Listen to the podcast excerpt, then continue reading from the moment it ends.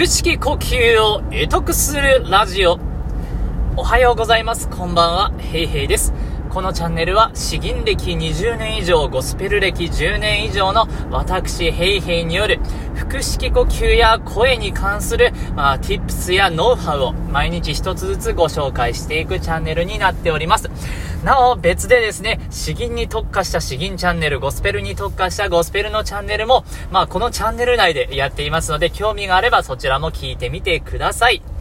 ということで、本日も、えー、行きたいと思います。今回はですね、声を鍛えるためなら、少し無理してでも、高音、高い音を出すべきか、えー、そういうテーマでお話ししていきたいと思います。やはりですね、まあ僕自身もなんですけれど、周りの人を見ていても、高い声っていうのを出したがる人は多いんですね。まあ、あの、喋るというよりは歌う時が多いんですけれども、とにかく高い音を出したがる。限界の限界まで行きたがるということですね。もう前、初音ミクの高音中っていうやつ見たんですけど、あれ、まあ、尋常じゃない高さですね。まあ、ついついチャレンジしてみたくなっちゃうんですけれど、まあ、あの、この高い音っていうのは結構魅力的です。ではですね、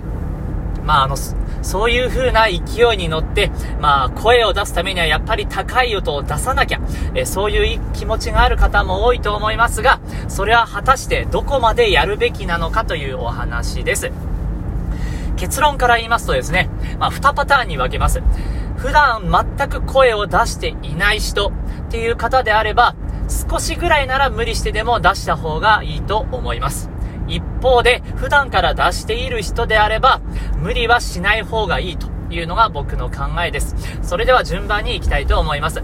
まずあの、普段から声を出していない人。これはですね、少しくらいの、えー、無理ならしてもいいということです。この少しくらいっていうところがポイントですね。もう、声がガサガサになって声を、喉を締め付けてでも、やるべきかというと、全くそうは思いません。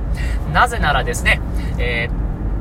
高ければ高いほど、苦しければ苦しくなるほど、もう喉にだけ力が入っていくんですね。もうお腹なんて全く使わない丹田なんてもうゆるゆるみたいな、そんな状態で声を出し続けたとしても、悪い癖が熱く一方になります。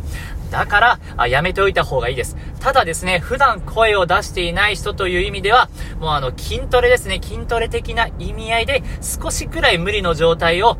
まあ、あの、出し続けるということ、それ自体は意味があります。僕もですね、あのー、詩吟ばっかりやっていても、き、まあ、詩吟やっていても声は高くなっていたんですけれども、ゴスペルですね、ゴスペル。ゴスペルは特に男性が、歌うキーが高いんですよ。テナーの歌わせられるキーが基本的にめちゃくちゃ高いんですよね。だから、最初の頃、ニューサークルに入った頃は全然歌えなかった曲もですね、もう2年3年と、毎日歌い続けているうちに、どんどんどんどんと歌える、楽に歌えるキーが上がっていきました。そういった意味でもですね、あの、少しくらい高い音、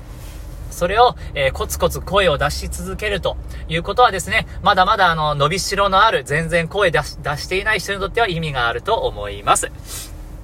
そして、二つ目ですね。普段から声を出している人。えー、こういった方はですね、これ以上高い声があ出るかというと、まあ、伸びしろは比較的小さい方になります。そういった方はですね、むしろあなたのその声自体を、その声の高さ、その声の質をもっと、えー、良くしていく方向に注力した方がいいかと思います。あのですね、声はそんな高さとか声量だけで測れるものじゃないんですよ。あの、響き、響きですね、どれだけリラックスできているのか、お腹を使えているのか、えー、響きが出せているのか、そういったところのより細かい、より高度なあポイントに意識を向けて、えー、自分の声をより良くしていく風にした方がいいと思います。自分が普段楽に出しているこの声、えー、実は呼吸が足りてないんじゃないか、意外と喉ばっか使っているんじゃないか、お腹をもっと使えるんじゃないか、いや、もっと声を出す響きのポイント、えー、まあ、あの、